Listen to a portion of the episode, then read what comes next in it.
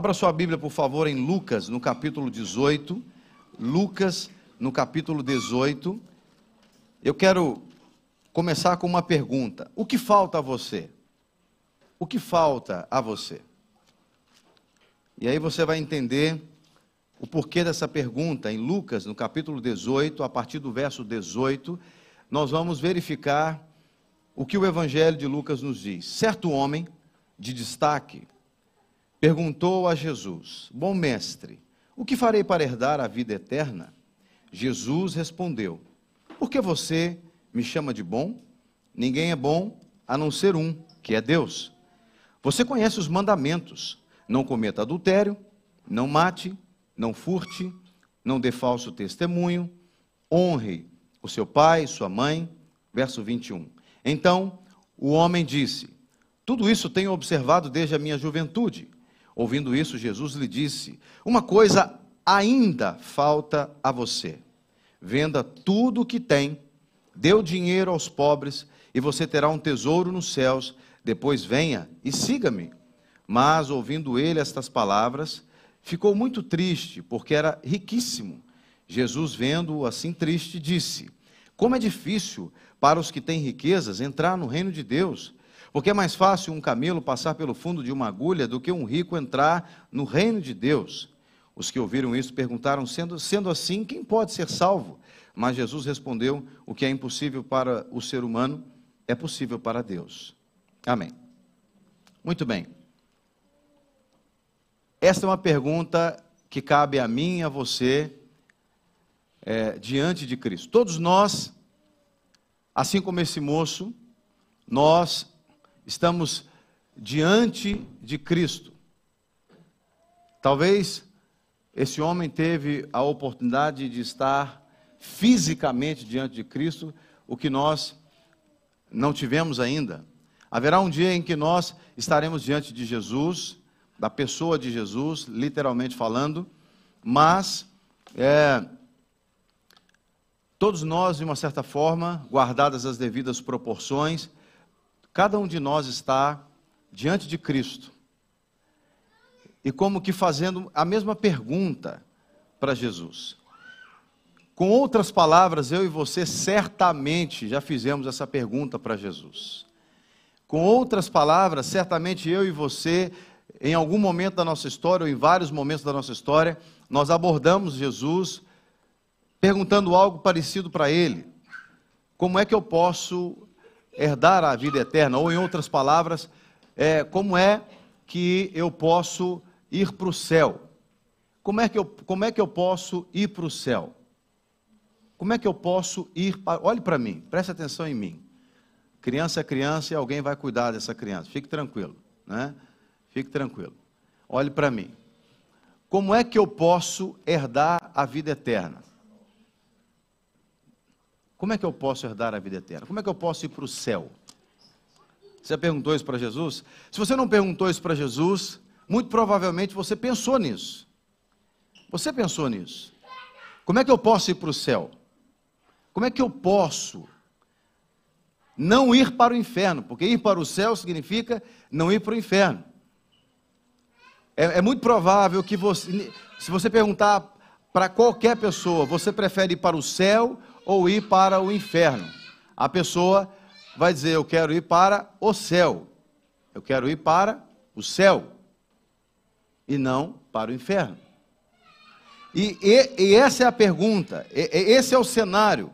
Alguém que era um religioso, que se achava uma pessoa digna de herdar a vida eterna, porque ele já pergunta: como é que eu faço para herdar a vida eterna? É? Se ele perguntou isso, é porque ele estava interessado em, em ir para o céu. É, quando você pega o seu carro, e se você quisesse, por exemplo, ir para Madrid, você não ia parar alguém na rua e dizer, olha, como é que eu faço para ir para Paris? Se o seu objetivo é chegar em Madrid, não é? Você ia perguntar, como faço para chegar em Madrid? E esse moço, muito provavelmente, ele estava pensando na vida dele, ele era um religioso, ele conhecia a lei, tanto que Jesus faz a pergunta para ele, né? ele diz: Você conhece os mandamentos? E esse moço disse: Sim, conheço, desde criança. Desde jovem, eu conheço os mandamentos: não roubar, não matar, não adulterar, não isso, não aquilo, não aquilo outro, não é? Então Jesus é, o contrapõe com uma outra pergunta. É como se eu dissesse assim: bom, se você já faz tudo isso, então, teoricamente, você está pronto para ir para o céu, né? Só que Jesus, ele tinha discernimento espiritual. E quando esse moço chega para fazer a pergunta para Jesus, ele faz uma pergunta é, de cunho meramente religiosa. Ele faz uma pergunta porque ele queria receber uma aprovação de Jesus. Porque, teoricamente falando, da religião ele já tinha essa aprovação. Teoricamente falando, ele já tinha recebido o aval da, da religião. Porque é, Jesus falou: Você conhece a, a, a, os mandamentos? Não roubar, não adulterar. Ele sim, conheço desde a juventude. Então, ele já tinha o aval da religião para ir para o céu. Mas Jesus tinha discernimento espiritual. E se tem uma coisa que Jesus veio fazer na terra, foi trazer a vida eterna para as pessoas, porque a religião não traz a vida eterna para ninguém. Somente Jesus pode produzir a vida eterna. Somente Jesus pode dar a vida eterna a alguém. Porque o ser humano sem Jesus, ele está morto eternamente. Já está morto. O ser humano é quase que um natimorto. Ele já nasce morto espiritualmente. Faz sentido isso para você? O ser humano já nasce morto, nasce morto espiritualmente, porque o pecado fez isso. Então, Jesus é o único que pode dar a vida eterna para as pessoas. Então, esse homem, quando faz essa pergunta para Jesus, ele faz a pergunta e ele já apresenta as credenciais. Ele já apresenta as credenciais. Muitos de nós, nós apresentamos as nossas credenciais para Jesus. Quando nós queremos algo de Deus, muitos de nós já chega diante de Deus preparado, armado com suas credenciais. Mas eu sou fulano, filho de Cicrano, eu observo isso, eu observo aquilo, eu dou meu dízimo e minha oferta, eu faço isso, eu faço aquilo. Mas nós estamos falando daquilo que é eterno. Lembra o que Paulo falou para Timóteo agora há pouco, naquilo que falamos no momento dos dízimos e ofertas? Combata o bom combate da fé. E o bom combate da fé tem a ver em não se prender nas coisas dessa vida. Combater um bom combate da fé, em outras palavras, para tomar posse da eternidade, porque você só combate pela fé com o objetivo de tomar posse da eternidade. Ninguém anda pela fé, ninguém nada, nada, nada para morrer na praia. Você não, não atravessa o oceano para morrer na praia. Se o, o barco afunda no meio do, do mar, você nada, nada, nada, é para sobreviver. Porque se fosse para morrer na praia, morria lá onde o barco afundou. Correto? Então, é, muitas vezes as pessoas elas querem herdar a vida eterna. Mas a questão é: será que falta alguma coisa para herdar a vida eterna? E a pergunta é essa: o que, que falta a você? O que, que falta? No caso desse homem, depois ele apresentar as suas credenciais a Jesus, Jesus discerniu ao ouvi-lo e, e, e, combateu, dizendo para ele: Uma coisa ainda falta a você. Venda tudo o que tem, dê o dinheiro aos pobres e você terá um tesouro nos céus. Depois venha e siga-me. Jesus ele traz aqui uma sequência que esse, esse rapaz, esse homem, tinha que. Uhum. A Síria entrou de novo. Eu não tô, eu não, não faz sentido. Jesus traz uma sequência. Não, depois alguém me explica no final do culto como é que desliga essa mulher aqui, porque já é a segunda vez que ela me interrompe no culto. É. Então, Jesus ele apresenta uma sequência que o sujeito deveria seguir, porque algo lhe faltava a ele. Ele apresenta as credenciais como se nada lhe faltasse. O que, que eu faço para herdar a vida eterna? Bom, eu tenho isso aqui, Jesus. Olha o que, que eu já tenho. Olha aqui, olha. Já viu aquele, aquele pessoal que quando tem a Copa do Mundo, eles fazem os, os álbuns com as fotos dos jogadores e, e, e, e, vendem os álbuns e os autocolantes. No Brasil a gente chama de figurinha, que eu não sei como é que chama é, as figurinhas, as fotos dos jogadores, chama como aqui? Figurinha? Autocolante? Cromo, os cromos, é cromo, para pôr no álbum, né? Então, é, hã? Caderneta, cola os cromos na caderneta. Obrigado. É porque cromo para mim é um sujeito meio diferente, né? Também. Não, não, sim, mas é, é, é, aqui mesmo. É, eu aprendi cromo foi aqui. Eu não usava cromo lá no Brasil para outra coisa, não. Eu passei a usar cromo aqui mesmo. É, no Brasil eu uso chroma key, né? Chroma key que é uma tela verde para você filmar e depois projetar algo virtual ali.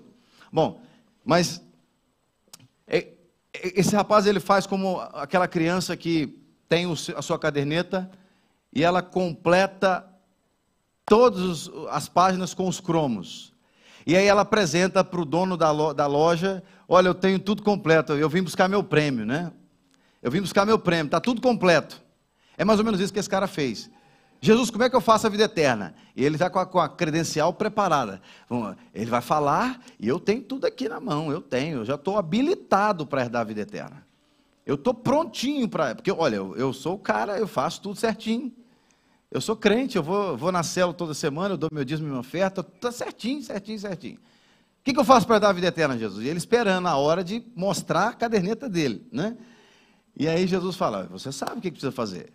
Você precisa cumprir os mandamentos, não roubar, não matar, não adulterar. Ah, mas eu faço aqui, ó, aqui, eu faço, ó, tá vendo? Olha o registro, ó. Tá tudo aqui, ó. Eu não tenho nenhuma nota vermelha, não faltei nenhuma aula, né? Eu tenho todas as presenças marcadas, eu tirei praticamente cinco em tudo, né? Tá aqui, Jesus. Ele falou: "É, mas falta ainda alguma coisa para você. Falta alguma coisa para você." Irmãos, ouvir de Jesus, falta alguma coisa para você? É a mesma coisa de dizer assim: tudo que você fez aqui pode ter sido bom para preencher o seu ego. Tudo que você fez até aqui pode ter sido bom, serviu para a sociedade ver. Tudo que você fez até aqui serviu para você ser honrado na religião. Mas ainda está faltando alguma coisa para herdar a vida eterna. Bom, o seu, o, seu, o seu desejo é herdar a vida eterna, meu filho? Porque se você realmente leva a sério essa coisa de herdar a vida eterna, então está faltando alguma coisa. Porque isso tudo que você está apresentando aqui é interessante, mas não é a credencial principal para você herdar a vida eterna. O que é que te falta? Te falta alguma coisa. E aí ele diz: você deve vender tudo que você tem, dar o dinheiro aos pobres e você terá um tesouro nos céus. Depois venha e me siga. Está faltando algo. Venda tudo, distribua ou seja, no momento em que você investe aqui, o seu tesouro aumenta no céu. Quando você investe em pessoas aqui, entenda, irmãos? Isso aqui não é, não está dizendo aqui que você tem que pegar todos os seus bens, vender agora, chegar na rua e distribuir. Não, não entenda dessa forma, porque essa foi uma palavra específica de Jesus para aquele cara. O que nós temos que aprender aqui é o princípio. Você para de confiar nos seus recursos materiais. Vou traduzir com outras palavras. Para de vende tudo. Para de confiar nos seus recursos materiais. Dá aos pobres, ou seja, investe nas pessoas. É mais importante o seu relacionamento com as pessoas do que o dinheiro que você tem. Então, venda tudo é para de confiar nas suas posses. Invista nos seus relacionamentos pessoais, interpessoais que aí você vai ganhar um tesouro no céu, depois você me segue. Por que, que ele, Jesus ensinou isso? Porque a religião fazia tudo o contrário. A religião acumulava, a religião não investia em pessoas, E a religião não segue a Cristo, a religião segue o seu eu, o seu ego. Aquilo que promove o seu eu. Então, quando ele fala, uma coisa lhe falta, vende tudo, dá aos pobres e me segue. Você não deve confiar nas suas coisas materiais. Você deve investir nos seus relacionamentos interpessoais, porque são eles que vão é, é, te dar recompensa no céu, galardão, tesouro no céu. Quando você se relaciona com as pessoas, você vai ter galardão no céu. E me seguir, porque Jesus não é uma religião, Jesus é uma pessoa. E Jesus não veio estabelecer uma ideologia, Jesus veio estabelecer um estilo de vida que revela quem Deus é na vida da pessoa. Em outras palavras, Jesus veio investir em relacionamento do ser humano com Deus, do ser humano com o próprio ser humano e do ser humano com ele mesmo. Porque o ser humano precisa de confiar em Deus em primeiro lugar, buscar a Deus em primeiro lugar, amar a Deus em primeiro lugar e aí ele vai entender quem ele é, ele não vai se preocupar com aquilo que a sociedade diz a seu respeito, e ele vai conseguir se relacionar adequadamente com o outro. E a pergunta continua valendo: o que é que nos falta? O que, que você precisa vender? Como é que estão os seus relacionamentos? E você tem de fato seguido a Jesus? Esse homem, ele ficou muito triste, no versículo 23 diz que ele ficou muito triste, porque ele era riquíssimo. Ele era riquíssimo. Esse homem não entendeu o que Jesus falou com ele. Na cabeça dele, Jesus estava mandando ele abrir mão dos bens que ele tinha. Jesus não estava mandando esse cara abrir mão dos bens que ele tinha. Jesus estava simplesmente mandando esse moço a reorganizar a vida dele. Em outras palavras, reorganizar as suas prioridades. Lembra quando Jesus entrou na casa de Zaqueu? O Zaqueu estava ouvindo Jesus falar, e Zaqueu era cobrador de impostos. E Zaqueu virou e falou assim: Jesus não precisou falar nada. Zaqueu falou assim: Se eu roubei eu vou devolver quatro vezes mais e vou partilhar o que eu tenho com os necessitados. Ou seja, Zaqueu entendeu exatamente aquilo que Jesus estava a falar. Esse moço não entendeu.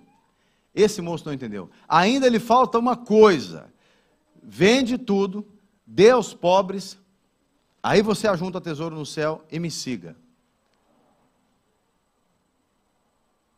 O que, que falta você vender para você herdar a vida eterna? O que, que falta você doar?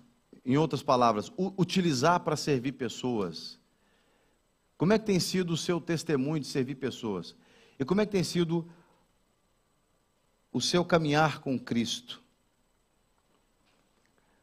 Tem muita gente quando ouve essa fala de Jesus pensa em termos religiosos, termos religiosos, muitas vezes cabeça A mentalidade é religiosa, o paradigma é religioso. Jesus é alguém especialista em quebrar paradigmas, em mudar a mentalidade das pessoas, não é? E as pessoas ouvindo aquela conversa de Jesus, ele fala: é, é por isso que é difícil alguém que tem riquezas entrar no reino de Deus. Porque é mais fácil um camelo passar pelo fundo de uma agulha do que um rico entrar no reino de Deus. É, obviamente, Jesus ele não está falando aqui de, de, necessariamente de posses materiais. Porque, irmãos, o que Paulo falou para Timóteo tem a ver com o que Jesus está falando ali. É o amor ao dinheiro que é a raiz de todos os males. Esse moço, ele amava mais os recursos do que amava a Deus e do que amava pessoas. O grande problema nosso é que nós muitas vezes nós invertemos as prioridades. E isso nos falta. Às vezes o que falta para a gente viver o reino de Deus, porque herdar a vida eterna, em outras palavras, seria viver o reino de Deus. E você não precisa esperar morrer, ser enterrado, para você viver o reino de Deus. A vida eterna não é uma quantidade de vida. Vida eterna é qualidade de vida. E a vida eterna não começa quando você é enterrado num buraco. A vida eterna começa quando você recebe Cristo na sua vida e entende o que ele veio fazer, a proposta dele para nós, para que a nossa vida seja transformada. Isso é vida eterna. Aliás, o próprio Jesus vai dizer em João 17 que a vida eterna é esta: que conheçam a Ti como único Deus e a Jesus Cristo, a quem Tu enviaste. Jesus resume a vida eterna dessa forma. O que é vida eterna? Conhecer a Deus e a Jesus. Mas não é um conhecer assim, ah, eu sei quem é, eu já li uma história a respeito. Não é esse conhecer, é o conhecer de ter relacionamento. Eu sempre gosto de, de, de lembrar que o casamento entre homem e mulher é um, um retrato, um símbolo do casamento entre Deus e o ser humano. Então, quando você vê o relacionamento de um homem com uma mulher, é exatamente o retrato do relacionamento de Deus com o ser humano. Se você quiser ilustrar da, da seguinte forma, o relacionamento de Cristo com a igreja fica do mesmo tamanho.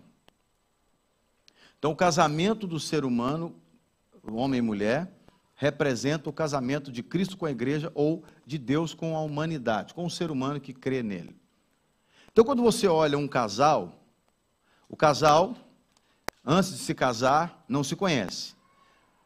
Aí passam a se conhecer, começam a conversar.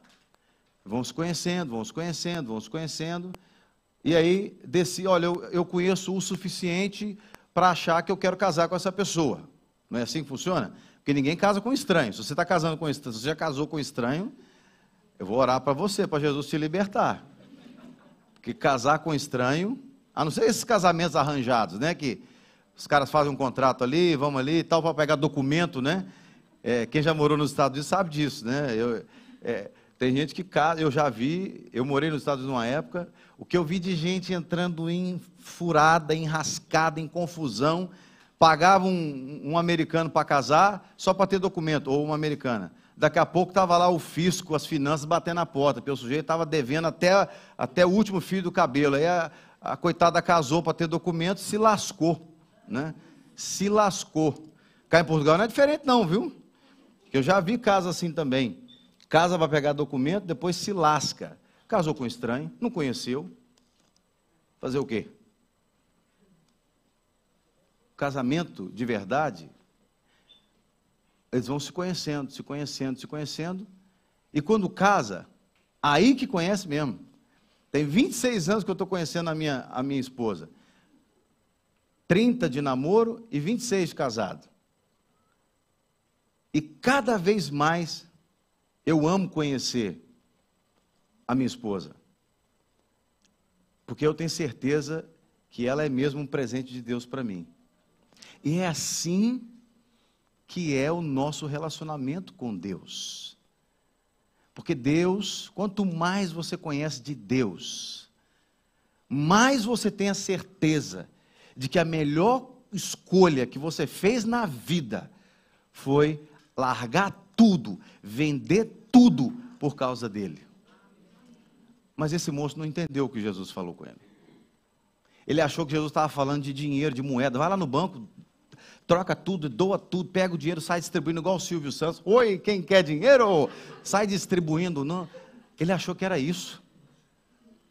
Ele entendeu tudo errado, irmãos. E como tem crente hoje em dia que tem tudo errado. Tem crente que você fala assim, irmão, Jesus quer ter um relacionamento com você. Ah, mas eu vou ter que terminar meu namoro, né, pastor? Eu vou ter que vou ter, eu custei arrumar aquele namorado. Custei. Fiquei 20 anos sozinha. Arrumei o namorado, agora o pastor vem falar comigo que eu tenho que colocar Jesus em primeiro lugar. Poxa, pastor, deixa eu pelo menos casar, para experimentar um tiquinho o casamento. Ô, oh, minha filha, não faz isso não. Não põe Jesus em segundo lugar, não. Vende esse namorado seu, ele não vale Jesus, não. Esse namorado seu não vale a comida que ele come. Comparado com Jesus, não vale mesmo. Não vale. O que é que te falta? O que, que falta você vender? Em outras palavras, onde é que você tem se apoiado? O que está vindo em primeiro lugar antes de Deus na sua vida? Em outras palavras, onde é que está o seu coração? Porque Jesus falou: vende tudo, dá para os pobres. Porque uma coisa é vender. Eu tenho, imagina, o cara fala assim: não, eu tenho cinco fazendas, dez apartamentos, vinte carros, vou vender tudo, vou meter, vou investir em moeda, é, em Bitcoin. E Jesus falou para ele: Não, não estou falando para você investir em Bitcoin, não. Estou falando para você dar para os pobres. Meu amigo, mandar vender ainda está fácil. Porque o cara vende fala: Não é que Jesus é um excelente é, é, instrutor financeiro? Esse cara tem visão, ele está mandando vender, porque o mercado está ruim, essa guerra da, da, da Ucrânia com a Rússia está difícil. Eu vou vender e vou, e vou investir em commodities. Eu, ou então vou botar em Bitcoin, porque esse negócio vai arrebentar tudo aí e tal. Não, filho, eu não estou falando para você investir em Bitcoin. Eu estou falando para você dar mesmo para os pobres. Irmãos, quando nós viemos para Portugal, alguns sabem dessa história. Eu vim uns três meses antes para fazer um levantamento de custo, etc. e tal. E eu fiz levantamento de tudo que você puder imaginar. E fiz uma planilha de custo. Até lenha eu botei na planilha de custo. Até lenha. Sério, sério. Eu botei luz X, água X, aquecimento gás X, lenha X. Que eu falei, se eu arrumar uma casa que tem lareira, eu vou ter que comprar lenha. E fui, fiz tudo que você puder imaginar. Coloquei lá, tanto de manutenção para o carro, nem carro eu tinha, eu estava lá no Brasil ainda. Aí cheguei, olhei preço de carro e tal, e aí cheguei e falei, Kate, nossa, se juntar tudo que a gente tem e vender, vai dar um valor tal, a gente pode comprar um carro melhor, um carro ou dois carros, aí a gente vai precisar de um carro. E Deus só ouvindo, não falou nada, deixou eu sonhar. Faltando um mês, um mês, para vir para cá, eu estava no culto na Lagoinha, o pastor Luciano Subirá foi pregar. E ele pregou em cima de Provérbios capítulo 3, versículo 9 e 10. Honra o Senhor com os teus bens, etc, etc. O Luciano pregou e deu lá um testemunho e tal, não sei o quê. Ele começou a falar e o Espírito Santo começou a ministrar o meu coração. E eu comecei a chorar e fui chorando. E eu tinha certeza que era Deus. E Deus falando comigo assim: Então, você estava fazendo umas contas lá, mas a Kate, né? É, você confia que eu vou mandar você para lá? Que você está indo para me servir? Claro que confio, senhor. Então, deixa eu te contar uma coisa você não vai vender nada. Aí eu, ai, ainda bem, né? Você vai dar tudo. Aí que eu chorei mais ainda. Chorei, irmãos, chorei, chorei. Acho que Deus viu o meu coração, né? Eu estava mais ou menos igual aquele cara ali. Aí Deus viu meu coração. Ele mandou uma senhora que eu não a conhecia, mas ela sabia o meu nome. Mas eu já tinha visto ela na igreja, veio uma senhorinha, a igreja lotada. O povo ia lá na frente do altar, irmãos, levava chave de carro, dava, dava relógio, tudo lá. E Deus falando comigo assim: ó, o carro você vai dar para Fulano, o frigorífico você vai dar para Cica. Deus me deu a lista, falou: vai dar isso para Fulano, até o Xbox dos, o Xbox dos meninos era para dar. Tudo, tudo. Era para vir com a mala do corpo. E eu chorando: Senhor, quem é que vai falar com a Kate, Senhor? Como é que vai ser? Porque a Kate é o meu travão, né? A Kate é o meu travão. Porque a Kate acha que eu sou muito intenso e tal. E às vezes eu acho que ela pensava que eu tinha. que Será que está ouvindo Deus mesmo? Não é possível. E aí, vem uma, essa senhorinha vem, encosta na minha beira, a minha beira e fala assim: Pastor Jean, Deus manda te dizer para você não ter medo de nada. Porque Ele vai cuidar de tudo. A escola dos meninos. A mulher não sabe, irmãos, a mulher não sabe de nada. Aquilo era um projeto nosso e Deus, era a minha família, a família Valadão que sabia, porque quando Deus falou conosco, eu fui falar com o pastor Márcio, o pastor Márcio falou com o André, era só, ninguém sabia, nem os meus colegas sabiam ainda. A mulher falou, Deus falou que está cuidando de tudo, a escola dos meninos já está tudo arrumado, etc, etc. Aí pronto, aí eu falei, Deus, tá bom, leva tudo, Deus toma tudo. Senhor quer também a camisa, Deus o sapato. Irmãos, Se eu pudesse ficar aqui a testemunhar o que Deus tem feito na nossa vida aqui em Portugal em sete anos. Em sete anos, irmãos, em sete anos. O que Deus tem feito em sete anos aqui na nossa, na nossa vida, eu falo da minha família, em sete anos, nós não desfrutamos em 20 anos de casado lá no Brasil. Nós vamos fazer 27 anos de casado agora, esse novembro. Em sete anos que nós estamos aqui, o que Deus tem feito, nós não vivemos. Deus fez coisas lindas na nossa vida nos 20 anos anteriores. Mas o que Ele está fazendo em sete anos é muito mais do que Ele fez nos 20 anos anteriores. O que, que falta você vender? Onde é que você tem colocado a sua confiança? Como é que você está seguindo Jesus? Você está seguindo Jesus com a mão solta, livre? Ou você está carregando, você está indo atrás de Jesus com uma tralha de coisas? Porque esse moço, talvez até ele queria seguir Jesus. Se Jesus tivesse só dito para ele assim: Ok, então vem me segue. Ele ia seguir Jesus com a mão cheia de coisa. E seguir Jesus, irmãos, com a mão cheia de coisa, não dá. Não dá. Porque toda hora Jesus para para atender o necessitado. E se você estiver carregando muita coisa, se você estiver carregando muita riqueza, muita coisa, se você estiver cheio de tralha com você, você não vai dar conta.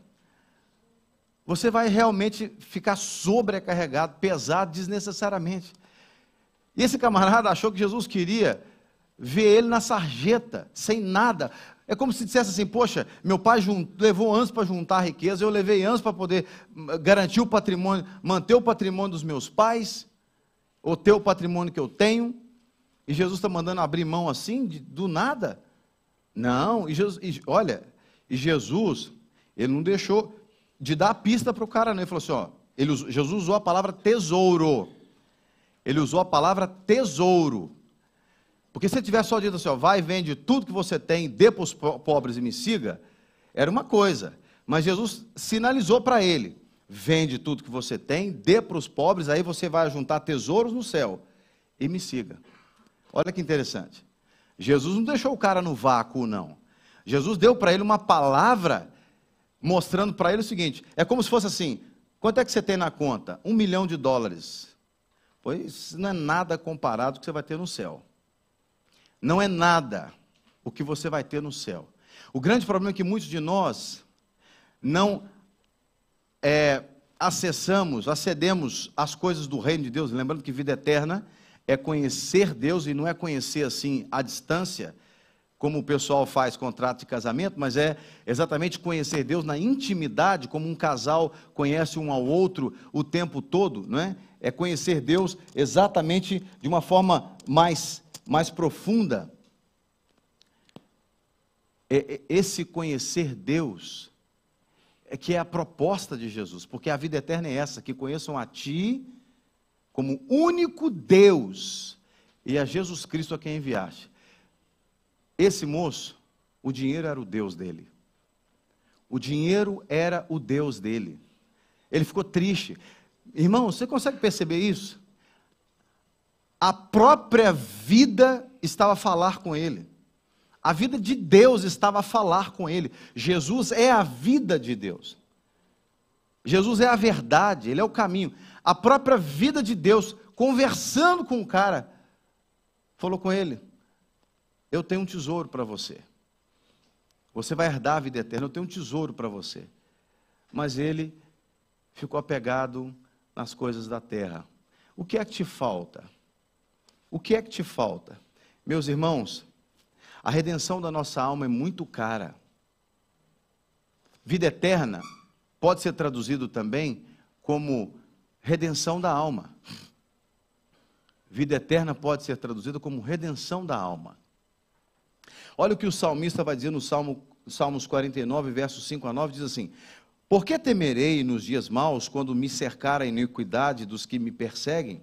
dos que confiam nos seus bens e se gloriam na sua muita riqueza, ao irmão, verdadeiramente ninguém o pode remir nem pagar por ele a Deus o seu resgate, pois a redenção da alma deles é caríssima e cessará a tentativa para sempre, para que continue a viver perpetuamente e não venha a morrer. a redenção da alma é caríssima. Para alguém herdar a vida eterna, um preço muito alto teve que ser pago. Para alguém conhecer Deus e a Jesus Cristo, um preço muito alto teve que ser pago. Entenda, quando Deus falou para Jesus vir à terra, porque é, Jesus é o plano A de Deus, ele não é o plano B. Então, desde que Adão e Eva foi, foram criados, Jesus já estava, vamos dizer assim, na programação de Deus, a vinda de Jesus. Ou seja, a redenção do homem já estava preparada antes do homem ser criado. Então, quando Deus propôs para Jesus vir à terra, ele, a Bíblia diz que ele veio na plenitude dos tempos, ou seja, ele veio no momento exato que tinha que vir, é, Jesus ele não veio só para ser conhecido pelas pessoas. O que é a vida eterna? Que conheçam a Ti como único Deus e a Jesus Cristo a quem enviaste. Jesus ele não veio para a terra para se tornar um popstar. Custou muito caro a vinda de Jesus. Por quê? Para ele entrar na terra, vamos dizer, não foi o preço mais alto, mas para ele sair da terra é que foi o preço mais alto. Então a vinda dele o conduziria num alto preço. E é por isso que o, o salmista diz que a redenção da alma é caríssima. É caríssima. Por isso que Jesus disse para aquele cara: vende tudo que você tem, meu filho. Vende tudo que você tem e me segue. E ele falou: está te faltando uma coisa. Vende tudo que você tem. E Jesus diz isso para mim e para você hoje. Em outras palavras, é como se ele dissesse assim: foi muito caro para você ter acesso à, à eternidade, à vida eterna. Muito caro. Então, qualquer valor que você tem aqui na terra, qualquer coisa que você possua aqui na terra, não é nada, é lixo comparado àquilo é, pelo qual um preço foi pago para que você tenha acesso. Paulo vai dizer isso em 1 Coríntios capítulo 6, verso 20, ele diz, porque vocês foram comprados por, por preço. Agora, pois, glorifiquem a Deus no corpo de vocês. Paulo fala isso num contexto em que ele está repreendendo a prostituição dos coríntios. Então, nós fomos comprados, a redenção da nossa alma. Então, o que é que nos falta para vivermos definitivamente a eternidade? Repito, a eternidade não começa quando você é enterrado no buraco. A eternidade começa quando você tem o privilégio, e eu também, de conhecermos a Deus e a Jesus Cristo. Deus através de Jesus Cristo. Então, nós não estamos aqui porque simplesmente temos uma religião. Religião não é nada. Nós somos chamados a abrirmos mãos de tudo que temos se tem algo faltando para você ainda, para você aceder, acessar a vida eterna, ou seja, viver essa plenitude da vida eterna na terra, não é? Porque naquele contexto do jovem rico, se você continua lendo lá o texto de Lucas, o primeiro texto que lemos, há um momento que os discípulos falam assim, então vai ser difícil, é, é impossível alguém ser salvo. Ele falou assim: Jesus falou, o que é impossível para os homens é possível para Deus. Aí o Pedro logo diz assim: Senhor, nós abandonamos tudo por causa do Senhor. É como se Pedro dissesse assim: ah, nós não somos igual esse cara aí. Esse camarada aí não quis, não quis abrir mão das coisas, mas nós abrimos mão, Jesus. E aí a resposta de Jesus para Pedro, isso está no, no Evangelho de Mateus, de Marcos e de Lucas. A resposta de Jesus para Pedro é assim: ó, não há ninguém que tenha deixado esposa, mãe, filho, nem a sua própria vida por minha causa, que não receba muito mais nessa vida e ainda mais na eternidade. Então, na verdade, essa resposta para aquilo que nos falta deveria ser: nada, não me falta nada, eu quero Jesus e ponto final. Eu abro mão de tudo por causa de Jesus. A gente canta isso, né? A gente canta essas coisas. É lindo cantar isso. Mas às vezes a gente tem que cantar como cantamos hoje. Tira a máscara do meu interior. Ou seja, revela quem eu sou. Às vezes que a gente nem sabe quem a gente é mesmo. Às vezes você acha que você está vendendo tudo por causa de Jesus. Mas ainda tem, tem coisinha guardada lá. Tem coisa guardada. Às vezes você está seguindo, estou seguindo Jesus, estou seguindo, estou atrás, ó, Jesus, estou coladinho em você, viu? Estou sua beira, onde o senhor está, eu estou, põe o pé que eu ponho atrás. Mas você está cheio de tralha, carregando tudo. Ah, eu, eu, eu, vou levar isso aqui, isso aqui, é, isso aqui é muito caro para mim, eu vou levar isso aqui, isso aqui eu ganhei de fulano, isso aqui eu ganhei de... Percebe?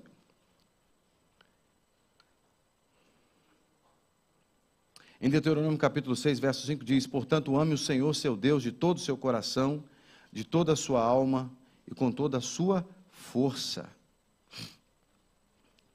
Paulo entendeu o que Jesus disse para aquele rapaz, embora Paulo não estava lá, mas quando ele escreve aos, aos, Filipenses, no capítulo 3, no versículo 8, ele diz assim: Na verdade, eu considero tudo como perda, por causa da sublimidade, ou seja, é algo que é muito superior, da sublimidade do conhecimento de Cristo Jesus, o meu Senhor. Por causa dele, Jesus no caso, perdi todas as coisas e as considero como lixo para ganhar a Cristo. Paulo entendeu exatamente a mensagem de Jesus, coisa que aquele rapaz rico não entendeu. Paulo falou assim: ó, é como se, quando Paulo teve um encontro com Jesus, né? Uns falam que ele caiu do cavalo, mas não está escrito na Bíblia hora alguma que ele estava a cavalo. Né? Mas quando ele teve um encontro, lá em Atos capítulo 9, né? Paulo teve um encontro com Jesus, ele entendeu a mensagem. Saulo, Saulo, quem é Senhor? Por que me persegue, Saulo? Eu sou Jesus. Daquele dia em diante, irmãos, Paulo fez isso que ele disse aqui, ó. Eu considero tudo como lixo por causa de Jesus. Irmãos, eu sei que é, é, é o discurso às vezes é muito lindo, mas nós precisamos realmente vender tudo. Óbvio que não é uma questão literal, irmãos. Repito, Jesus não está mandando você parar de morar na mansão onde você mora para ir morar debaixo da ponte. Não é isso que ele está a dizer. Deus tem que vir em primeiro lugar. Jesus tem que vir em primeiro lugar. Nada na nossa vida nem os nossos próprios desejos, nem a nossa própria vontade.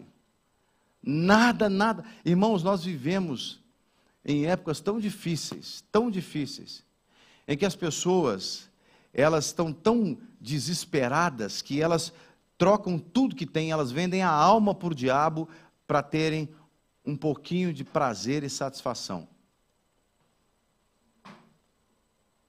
Elas fazem qualquer coisa elas, nós vivemos uma época em que as pessoas não estão dispostas a fazer grandes sacrifícios por causa de Cristo. Eu não estou falando por causa de religião, não estou falando por causa de, disso ou daquilo. É, não. Elas não estão dispostas a fazer grandes sacrifícios por causa de Jesus. Mas eu te pergunto: o que é que te falta? Você está disposto a fazer grandes sacrifícios por causa de Jesus, a vender tudo que você tem. Em Mateus 6, 21, você pode ficar de pé, por favor? Mateus 6, 21 está escrito assim: Porque onde estiver o seu tesouro, aí estará também o seu coração. O que é que te falta? Meu irmão, o que é que te falta para você desfrutar da vida eterna.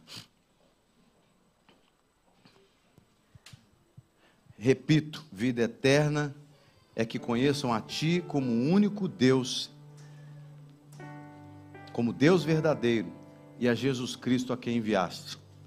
O que, que tá, está a faltar para você conhecer Deus, mais de Deus, e conhecer a Cristo, que foi enviado por Deus.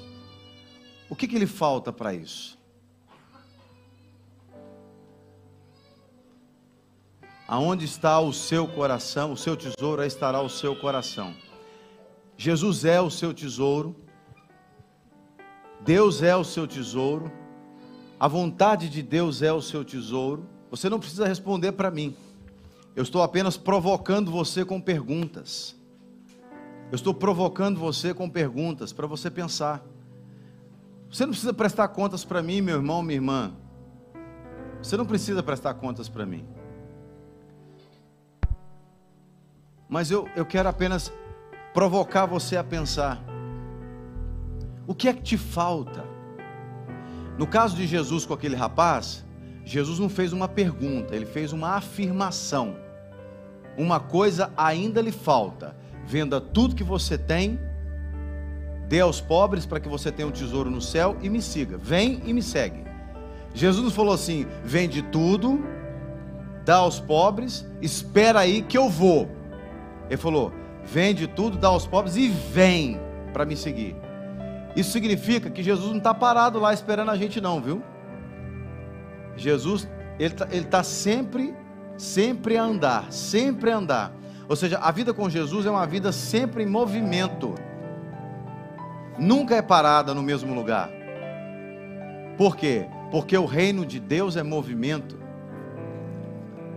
Porque se nós ficarmos estagnados, e aqui é uma figura alegórica, obviamente, né? espiritualmente falando, se ficarmos estagnados fisicamente, vamos colocar assim, entre aspas, é uma, um reflexo da nossa estagnação espiritual. É claro que Jesus está dialogando aqui, falando num contexto físico, mas ele está trazendo princípios espirituais. Vem e me segue. Isso significa que, como o próprio Senhor Jesus disse, que aqueles que é nascido, aquele que é nascido de novo, que é, ele é guiado pelo Espírito, é como o vento, que você não sabe nem para onde vem nem para onde vai, nem de onde vem nem para onde vai. Ou seja, o Espírito de Deus é que conduz a nossa vida. Não é a circunstância ou não são as circunstâncias é o próprio Deus, através do seu Espírito Santo, que nos, que nos leva e que nos conduz no propósito dele. Então Jesus falou de forma afirmativa para aquele cara: uma coisa te falta, mas aqui eu estou colocando uma pergunta: o que é que falta ainda a você? O que falta a você?